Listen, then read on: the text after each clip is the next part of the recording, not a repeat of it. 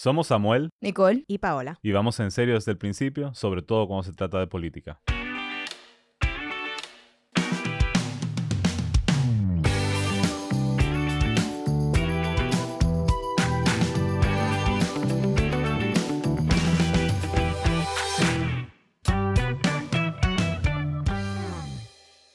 En el día de hoy, como dice Paola, tenemos un episodio muy especial. O sea, todos son muy especiales. Porque tenemos a un cocinero santo dominguense, pero sobre todas las cosas, por los últimos tres años, regidor de nuestra ciudad de Santo Domingo, Distrito Nacional. Y ese es nada más y nada menos que Mario Sosa Torres. Hola, Mario. María Saludando. Esteban. Gracias por tenerme, gracias, gracias, gracias. Bueno, la razón por la que tenemos a Mario hoy aquí en En Serio es porque a nosotros nos gusta mucho eh, desmenuzar la política como si fuera carne mechada. Y siempre hemos hablado de los tres poderes del Estado, cómo funcionan, por qué se llaman poderes, por qué funcionan de esa manera, por qué están separados y por qué están concebidos como tal. Eh, no nos vamos a meter en el republicanismo, espero. Pero sí trajimos a Mario porque Mario tiene tres años ya siendo el guardián de la ciudad en la sala capitular y queremos que los oyentes y los sentipensantes vayan sentipensando cómo se siente ser regidor desde dentro porque vamos a un año electoral el año que viene y vamos a tener muchos candidatos y candidatas a regidores y parte de poder votar de una manera consciente es entender para qué sirve echar ese voto. Entonces, Mario, el micrófono es tuyo. Gracias, gracias por tenerme otra vez. Y quería primero señalar qué está en juego en las próximas elecciones cuando uno vota por un alcalde, una alcaldesa, Wow. por un regidor o una regidora. Dios mío. Lo que está en juego principalmente es las ciudades que vamos a vivir. Cómo se van a planificar, qué se va a permitir que se construya y cómo. Cuál es nuestro sistema de manejo de residuos sólidos, es decir, cómo se va a manejar la basura. Y al final del día es un tema de hábitat. Que es, desde que tú abres la puerta de tu casa, ¿qué ocurre en ese entorno? ¿Qué ocurre con el espacio que es de todos y todas? Y eso es lo que está en juego el próximo febrero de 2024. Por eso, entender mejor quiénes están postulando, cuáles son sus propuestas y cómo al momento de none ellos votarán en el Consejo de Regidores es clave para entender por qué Santo Domingo es así hoy y clave para poder transformar el Santo Domingo del futuro. Wow. Yo tengo una pregunta, empezando por eso. ¿Hay un sistema de transparencia de cómo votan los regidores como en la Cámara de Diputados? Ante No- cada cosa. No hay un sistema tecnológico como la cámara. Tenemos ya como tres años impulsándolo, pero me han mareado increíblemente durante tres años. Por más que hemos tratado, impulsado, ha habido resistencia al mismo. Hay que reconocer que cualquier ciudadano o ciudadana puede ir físicamente a la, a la sesión, es decir, no, están no hay un impedimento, pero sin embargo no se transmite en el vivo, no, no se tiene ese récord públicamente y fácilmente accesible. Es decir, hay una secretaria de sala que toma notas, pero para conseguir eso hay que pedir acceso a la información pública, todo mm, es todo Muy un trámite, largo. es un trámite. Ujú. Y uno de los principios de, los datos abiertos es que sean fácil de acceder. Entonces, en ese sentido, quiero decir que hay una oportunidad de mejora muy grande sobre cómo la ciudadanía se entera en tiempo real sobre las decisiones que están tomando en la sala capitular. O sea, que eso podría ser una propuesta en sí mismo. Sí, sí, completamente. Eh, Ok. fue completamente una propuesta y súper fácil de lograr. Tenemos la esperanza que este último año se logre, ¿verdad? Eh, no puedo garantizarlo, pero tenemos tres años imp- impulsándolo. Tal vez el cuarto sea el año que lo logremos. ¿Y cuál es el argumento en contra de que la sala cap- capitular sea más transparente? Ha habido diferentes, diferentes momentos. A veces aluden a costos, a veces aluden a, a simplemente como que sí, pero no se logra. Eh, tú tener una transmisión en vivo es tan fácil como tener un celular, agarrarlo con dos manos, Ujú. darle a grabar y subirlo a Un YouTube. trípode de 6 dólares en Amazon o en el barrio chino si quiere Y- apoyar al local. y medio fin. Dicho eso, eh, hasta ahora no se ha logrado. Ha sido muy decepcionante porque cuando nosotros lo propusimos, yo honestamente creía que esto iba a ser algo que no iba a tener resistencia. Me parecía algo tan como hasta trivial, como no, como ni lo pusimos como una propuesta principal, sino como algo como, como una coletilla. detallito. Un detallito porque era como que para nosotros un chisme whatever, lo fácil que era. Para los muchachos. Ajá, bueno. Pero la resistencia que hemos tenido a mí me ha impresionado. Dicho eso, si bien eso aportaría transparencia, l- el rol legislativo más trascendente que tiene una sala capitular, si un consejo de regidores en nuestra ciudad, o perdón, en nuestro contexto del Estado dominicano, es en el planeamiento urbano, en el ordenamiento del territorio. ¿Qué es eso? Antes de entrar al detalle, es importante señalar por qué eso es tan importante. Ok. Cuando pensamos otras ciudades de América Latina, con tal vez pensamos ciudades a veces de Estados Unidos, ciudades de Europa, contextos que son tal vez lo más, que la gente dominicano más conoce, ¿verdad? América Latina, Estados Unidos, Europa. Las ciudades en esos contextos tienen un presupuesto mucho más grande y tienen unas facultades mucho más grandes. Hay ciudades que tienen escuelas de la ciudad, centros médicos de la ciudad, policía de la ciudad, tiene sistema de movilidad, transporte de la ciudad, tienen universidades de la ciudad, sí, tienen un gran número de servicios que si la ciudad lo lleva. El Estado dominicano, por bien o por mal, que es un debate muy importante que tenemos que tener como sociedad, mantiene el- un gran número de funciones concentradas en el gobierno central. Ujú. El gobierno central es quien maneja el transporte colectivo, pensemos el metro. El gobierno central maneja las escuelas públicas, los hospitales públicos, la Policía Nacional. Es decir, hay una concentración muy grande. Entonces, cuando uno ve dentro de las facultades que le quedan propias al ayuntamiento, porque algunas son compartidas, pero propias al ayuntamiento, donde hay la mayor capacidad de incidir en la realidad de un ciudadano o ciudadana, es en el planeamiento urbano es decidir qué va a dónde en la ciudad, dónde van los edificios, dónde van las escuelas, dónde van los comercios, dónde van las industrias y qué características tienen. Es decir, seguimos construyendo para que un edificio sea solo portón y no haya acera y no haya árboles. Estamos construyendo una ciudad con, po- podemos construir una ciudad con mayores aceras, con una permeabilidad. Es decir, que cuando tú construyes un lote, hay espacio para que el agua se filtre y no se inunde. Queremos construir una ciudad que permita una interconexión con el sistema de transporte colectivo, que densifique donde haya estación de metro, pero que en lugares, lugares que no son accesibles sea de más baja densificación. Entonces, ese tema es donde un consejo de regidores pone las normas o las reglas, y es lo que tiene mayor trascendencia. Y en este momento, al momento de grabar este podcast, soy parte de la Comisión de Ordenamiento Territorial, que estamos trabajando seis normativas. La primera normativa es creo que más de 10 años, que van a crear un- una nueva, un, un nuevo, un, una nueva, un nuevo marco para gran parte de la ciudad, que yo entiendo que puede ser bastante o increíblemente transformador. Y tengo que reconocer, y tengo que reconocer públicamente, hasta ahora, que espera que se apruebe, pero un gran número, para decir la mayoría de las propuestas que he llevado, mis compañeros y la dirección de de mi mano me la han aprobado. A veces, negociado, a veces como sabe, a veces como Ujú. no tan grandes como yo quisiera, pero un gran número, no todas, pero un gran número de lo que he llevado se me ha aprobado. Y me siento tan y tan y tan orgulloso. Y si los votantes de esta que votaron por mí en el 2020 puedan sentir un elemento legislativo que deben sentir orgulloso, creo que es por este rol que estoy jugando en que esta ciudad sea más vivible y más humana en estas normas del planeamiento urbano. Y la semana que viene se van a conocer, se va a conocer una de esas normativas en vistas públicas, ¿verdad? Exactamente. No sé el momento que el podcast se publique, tal vez ya habrá pasado, Ujú. pero se está conociendo una de las normativas que tiene que ver con todas las- todos los sectores que el entorno de el jardín botánico. Ok, los tríos, Arroyo Hondo. Los ríos Arroyo Arroyo Hondo, Peralejos, Don, Don Honorio. Nuevo Arroyo Hondo.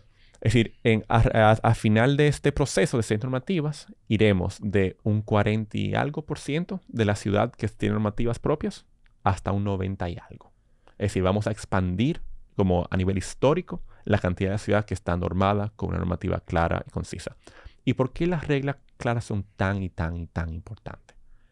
Porque cuando no hay normas, lo que eso se presta es arbitra- arbitrariedad Ujú. donde le da un poder muy arbitrario a la administración de turno de decidir qué va, qué, dónde y con cuáles condiciones. Y esa ar- arbitrariedad puede prestarse a malinterpretaciones. Por eso es que estas normativas son tan y tan importantes. Reglas claras. Yo quisiera que tú nos ayudes a entender la estructura Eh, de- del Estado en lo que concierne a los municipios. ¿Cuál es la relación entre el Consejo de Regidores y la alcaldía? ¿Son aliados? ¿Son contrapesos? ¿Cómo funciona? Para mí hay que el, el paralelo que hay entre consejos de regidores y la alcaldía es la misma relación que de- debería haber o hay entre los diputados y diputadas, o el Congreso Nacional más ampliamente, y la presidencia de la República. La presidencia es ese, o ese Poder. poder del Estado que ejecuta las políticas públicas, que administra, ¿verdad? El Estado dominicano. Y el poder legislativo que crea las leyes, ¿verdad? Que aprueban presupuesto y que fiscalizan o hacen contrapeso a la presidencia. Entonces el Consejo de Regidores es igual.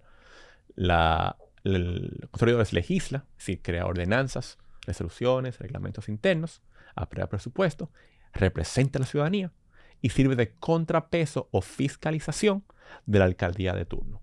Y es como es ese balance que se crea. Entonces ustedes son los legisladores de la ciudad. Exactamente. Y una pregunta, aquí hay demasiadas leyes y no se cumplen. ¿Para qué vamos a hacer leyes? Ese es un problema muy grande, eh, especialmente en el tema del planeamiento urbano. Es decir, el- uno de los casos más sonados, porque quien vive ahí tiene una incidencia tal vez más que el promedio en los medios sociales, en los medios públicos, el polígono central. El polígono tiene una norma desde el 98 y se ha venido por muchos, muchos años violando la misma. Es un problema muy grande, especialmente en el sector constructor. Y es importante señalar que el sector constructor no es un sector homogéneo. Como todos grupos empresariales, hay gente que lo que está es violando la regla, que está buscando cómo te dice una cosa en plano y construye otra, porque el beneficio monetario es muy grande hacerlo así. Pero hay otros que sí quieren, que tienen una visión más largo plazo de la ciudad, que entienden que tú has querer construir, hacer algo a corto plazo que dañe el entorno, destruye el valor colectivo de la industria. Hay, muy, hay gente muy, muy buena y de- desarrolladores y desarrolladores muy, muy buenos que sí están apostando a una mejor ciudad. A un crecimiento más sostenible. Exactamente, porque al final del día, si Claro. tú creas una ciudad colapsada, una ciudad que ya no llega a agua, hay muchas casas ahora mismo en toda la ciudad que por el incremento desplanificado de las construcciones ya no tienen problema de acceso a agua. El tema de movilidad. Si, si no tenemos un sistema de transporte colectivo que nos permita mover y seguimos usando el carro privado como el medio de transporte, vamos a viendo un tapón. La movilidad comienza en las aceras, pasa luego al transporte colectivo y esa, ese vínculo entre esos dos, esas dos escalas son clave. Entonces, cuando pensamos en el rol que juega el sector privado en este, como en la ciudad, es fundamental entender que deberían ser los mayores aliados, porque son los que construyen. Claro. Entonces, Son los que sacan lu- lucro de lo que ya está o de lo mejor. Y son los que más se beneficiarán y se beneficiarían de reglas claras. Claro. Porque, ¿qué pasa? Cuando un desarrollador va a buscar un lote, hay un lote en venta, Un desarrollador es una constructora que hace torres. exactamente, o, o lo que sea, proyectos sea comerciales o residenciales. Si él sabe que cuando un, ese, esos mil metros que va a desarrollar, si lo hace por el librito, tal vez los números no le cuadren. Pero si alguien va y tiene una relación especial con el director o directora de, de turno, que logre que le aprueben más de la cuenta, hay una competencia desleal. Claro. Entonces, quien desarrolla y quien termina construyendo más, no el que tenga mejor diseño, no el que se preocupe más por la ciudad, no el que tenga la mejor estructura financiera, no el que más se faje, no el que más trabaje, el que más trabaje, sino el que tenga más tigraje. Mm. Entonces, reglas claras permite o hace contrapeso a eso. Tú tener reglas claras y decir, mira, estas son las reglas del juego y todo el mundo tiene que acatarse a las mismas. Y por eso es tan, tan importante que el- en términos de planificación urbana hay un aspecto que es planificar y el segundo aspecto que es fiscalizar. Ahí quería llegar. Uno sin el otro no, no va aparte. Pero si no se tiene uno, no se puede tener otro. Exactamente. Entonces hay que empezar. Y una pregunta, en ese aspecto de fiscalización, mis padres son arquitectos, o sea que son desarrolladores, y yo desde chiquita estoy oyendo los pleitos de ayuntamiento no me aprobó, pero a otra gente sí le aprobó y no sé qué. ¿Cómo tú ves que eso se puede fortalecer? Porque, o sea, ¿dónde que está el tranque? yo me, me pregunto mucho eso, ¿dónde que está el tranque? Eh, no hay un escuadrón fiscalizador, no hay una nómina para eso, de gente que tiene que darle seguimiento a las obras, o qué, qué es lo que pasa. Entonces, es importante también que si bien estamos hablando del distrito, hay que hablar de todos los municipios. Todo Y los municipios son muy diferentes. Tengo amigos que trabajan en proyectos muy, muy grandes de desarrollo en otros municipios y he escuchado historias de horror. Sí. He escuchado otro municipio, del Gran Santo Domingo, donde le dicen a la clara, si no son tantos, no se aprueba. Y eso es duro. Cuando tienes un terreno comprado, tú tienes todo este capital invertido, tú tienes todo esto armado y de repente digan, no, espérate, sin esto no va. Entonces es importante entender que cada territorio tiene realidades diferentes. Entonces cuando hago mi comentario ahora, es importante que cada territorio diferencie su realidad. Entonces hay territorios que es como el distrito, que tiene un 40% normado y esperamos, ¿verdad? Eh, que en este año lleguemos como un 90 y algo. Entonces ahí hay la primera parte del problema es la falta de norma. Entonces, vamos a llamar ese problema uno. Hay municipios que no tienen norma y punto.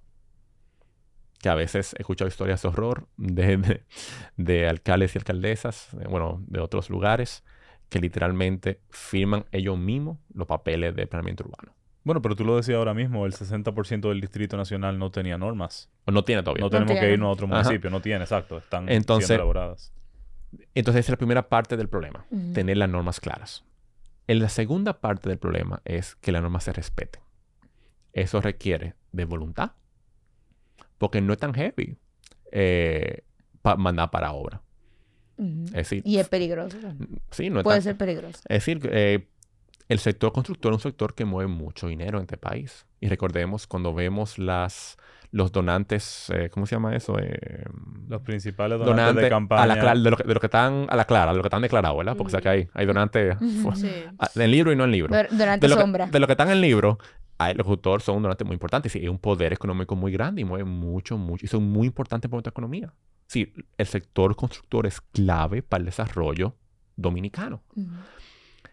Entonces, tú ponerte en contra de ello, no es tan heavy, ¿verdad? ¿No? Entonces, es un tema de voluntad política de en verdad entender que el, el bienestar de la ciudad es más importante que tu relación directa con un posible donante, con un sector económico tan y tan fuerte. Eso es un tema.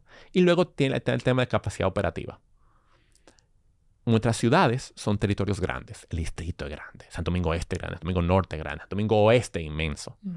Entonces, fiscalizar territorios tan grandes y tan complejos es un reto. Es decir, no, no es, la voluntad es un componente, pero la capacidad operativa también es igual de importante.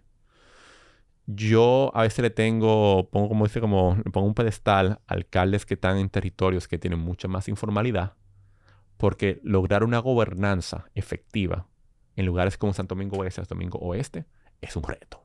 Como no es un, es un reto más allá de querer hacerlo bien. Y lo tengo en verdad... a No un cachú. no, un cachú no es.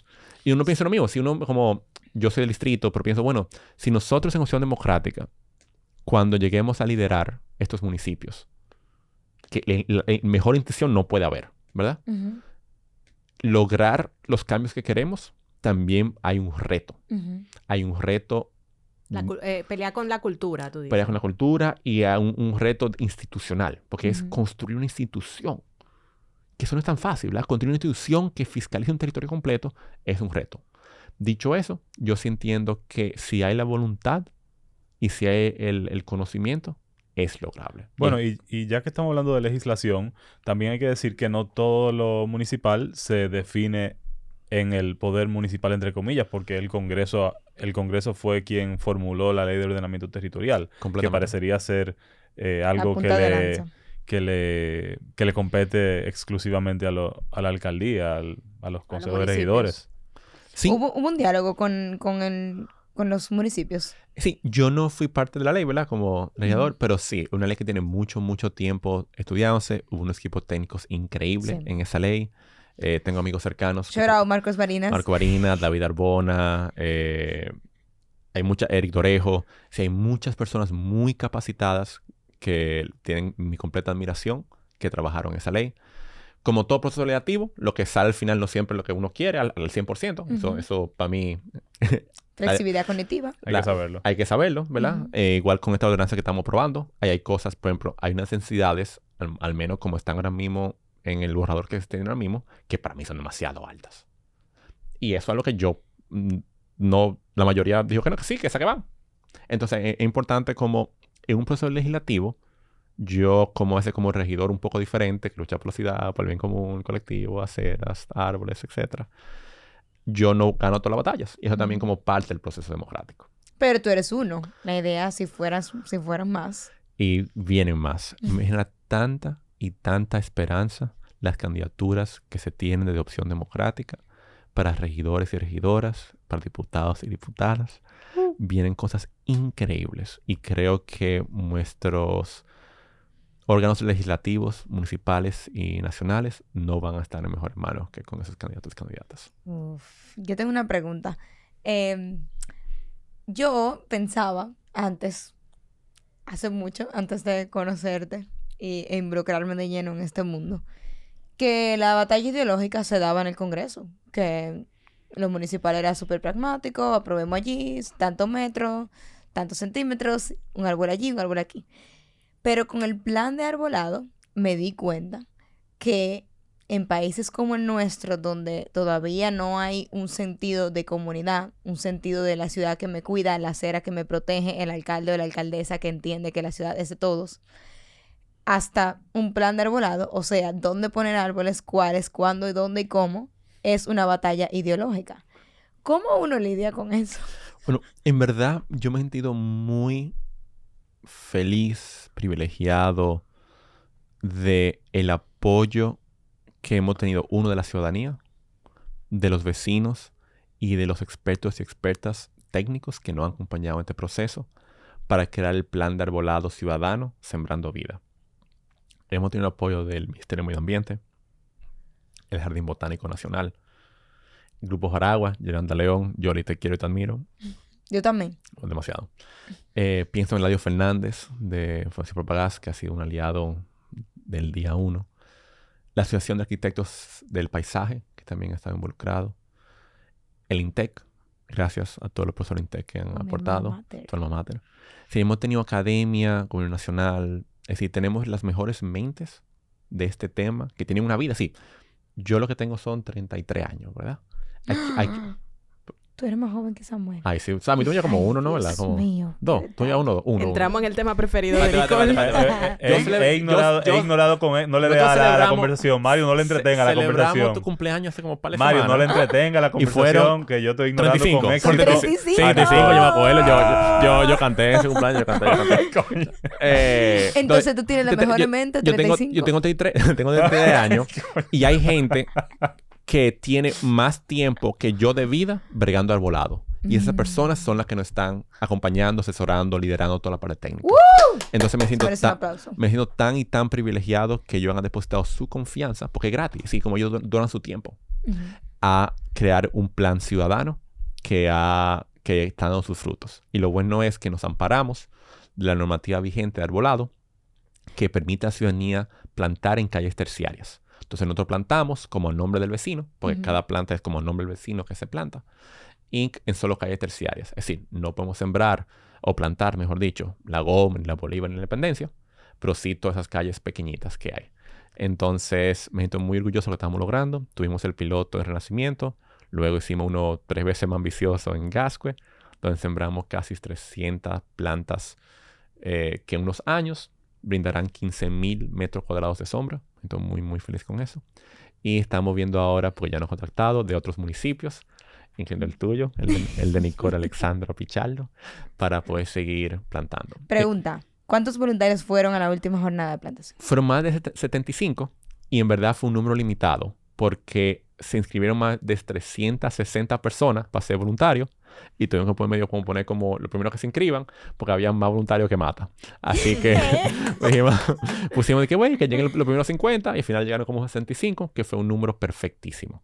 Y en verdad no se pudo haber hecho sin quien mencioné anteriormente y también por la Junta Agroempresarial, perdón, la Junta de Aviación Civil, que fue que nos consiguió la máquina para hacer el hoyo, Tierra Urbana, que donó la, en la tierra de abono, eh, que nos donó un parte de las plantas, y Calova Castro, que donó otra parte de las plantas.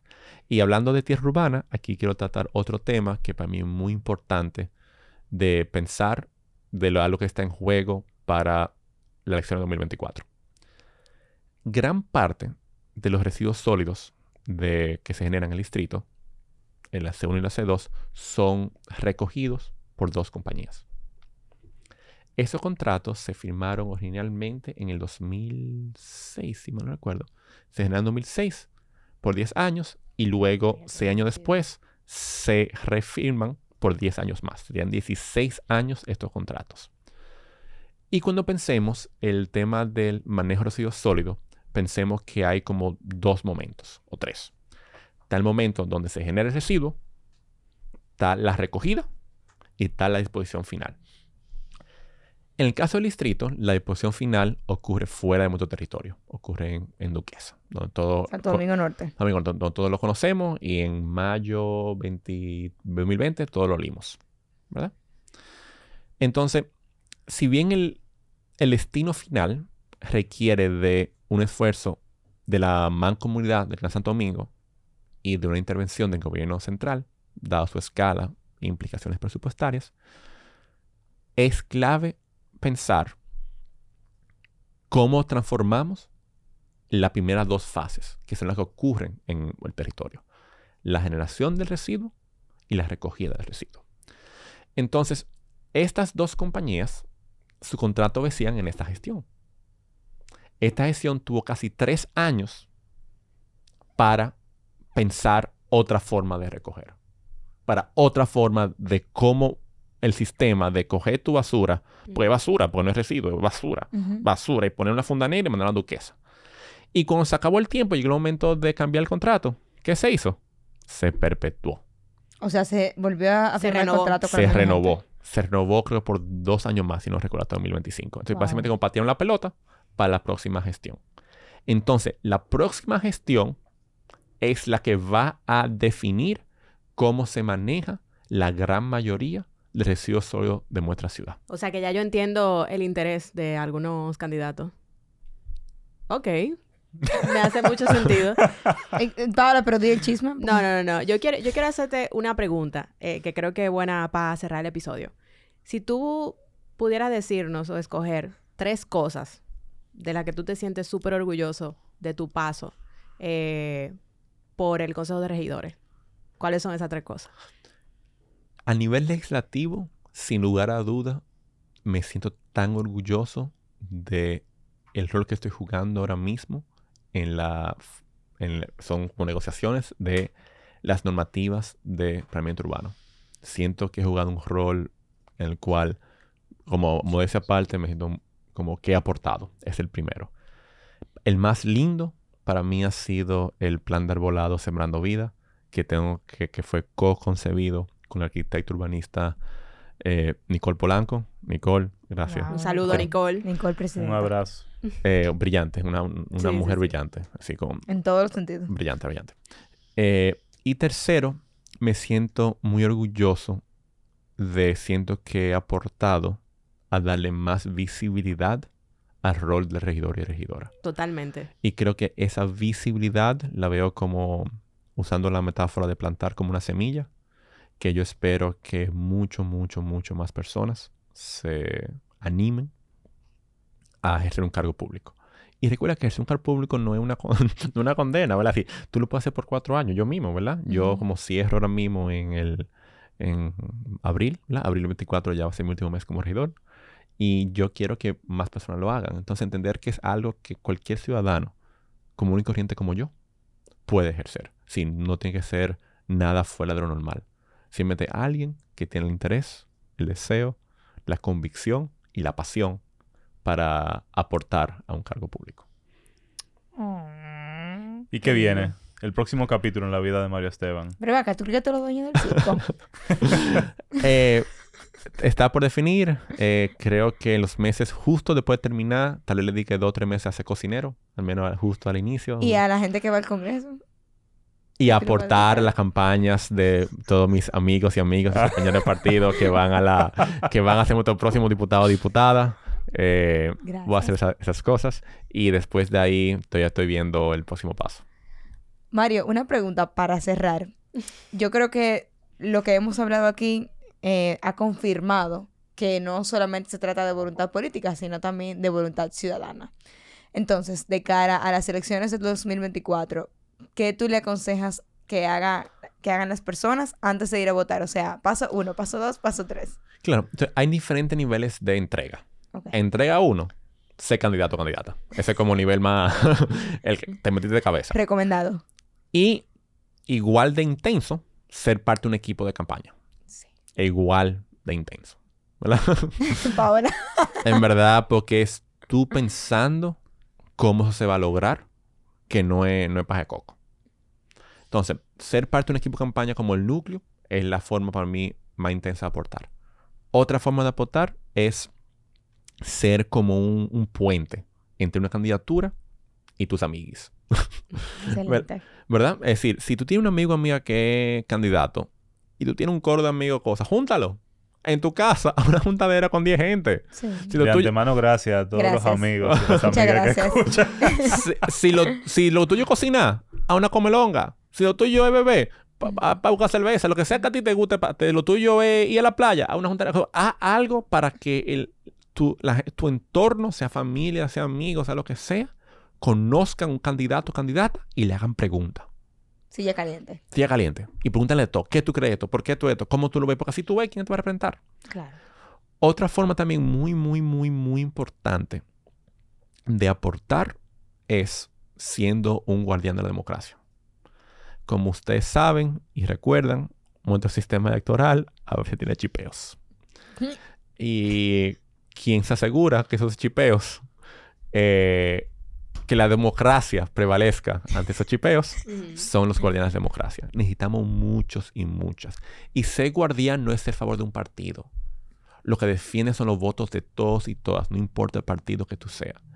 Lo que hace el guardián de democracia es que es el guardián o guardiana de que la voluntad del pueblo dominicano sea la respetada. Y esa voluntad se es que la boleta echada, boleta marcada, acta registrada. Esa es otra manera de hacerlo.